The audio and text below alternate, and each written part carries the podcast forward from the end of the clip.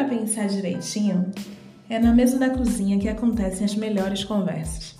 Ela guarda segredos, conta fofocas ri de piadas, apara as lágrimas, tomando um cafezinho, bebendo uma água, observando alguém lavar a louça, ou bebendo um bom vinho ou uma cervejinha, contando novidades, comentando as notícias, desabafando sobre alguma situação complicada no relacionamento, observando e refletindo sobre a vida cotidiana.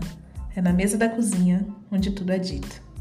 Por isso, te convido a arrastar uma cadeira, pegar um cafezinho e trocar uma ideia comigo, diretamente da mesa da minha cozinha.